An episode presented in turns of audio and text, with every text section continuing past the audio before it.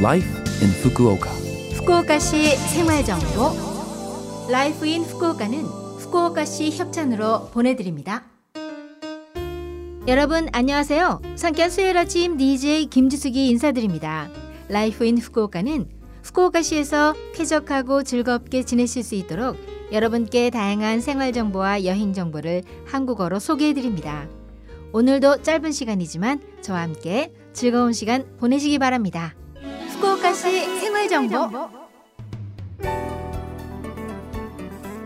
일본은 봄에서 여름으로 계절이 바뀌는 요즘 시기 비와 구름이 많이 나타나는 계절 현상인 장마가 있습니다. 폭우로 인해 재해가 발생하긴 하지만 한편으로는 여름철 더위에 대비할 수도 있습니다.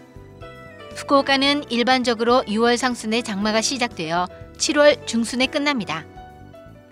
토사 재해와 수해가 발생하기 쉬우니 대피 방법과 대피 장소를 미리 확인해 두세요. 그리고 일기예보를 확인해서 외출하실 때 복장과 빨래 등에 활용하세요.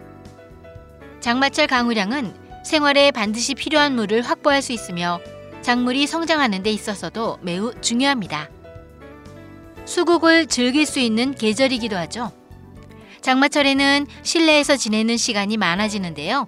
빗소리를 들으며 느긋한 시간을 보내실 수 있는 마음의 여유 잊지 마시기 바랍니다. 후쿠오카시 생활 정보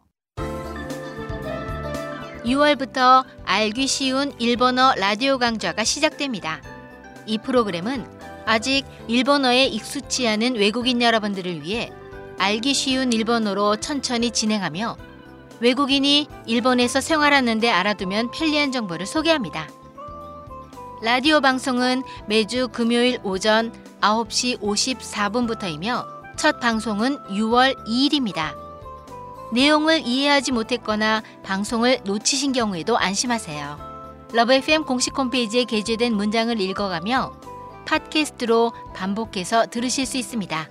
많이 청취해 주세요. 6월 1일부터 6월 7일까지 일주일은 HIV 검사 보급 주간입니다. 2022년 후쿠오카 시내 의료기관이 새롭게 보고한 HIV 감염자는 37명, 에이즈 환자는 11명이었습니다. HIV 감염증은 예방, 조기 발견, 조기 치료가 중요합니다. HIV에 감염되더라도 거의 증상이 나타나지 않으므로 감염 여부를 확인하기 위해서는 검사를 받아야 합니다. 각 구의 보건복지센터에서 무료 및 익명으로 HIV 검사를 받을 수 있습니다. 검사 가능일이 지정되어 있으니 보건복지센터나 홈페이지 등으로 사전에 확인하세요.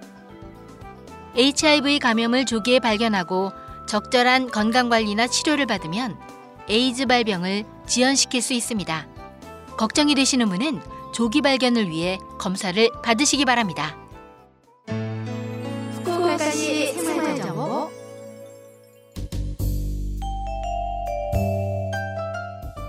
이번 주 Life in Fukuoka 한국어 어떠셨어요? 라이프 인 후쿠오카는 팟캐스트로 언제든지 들으실 수 있습니다.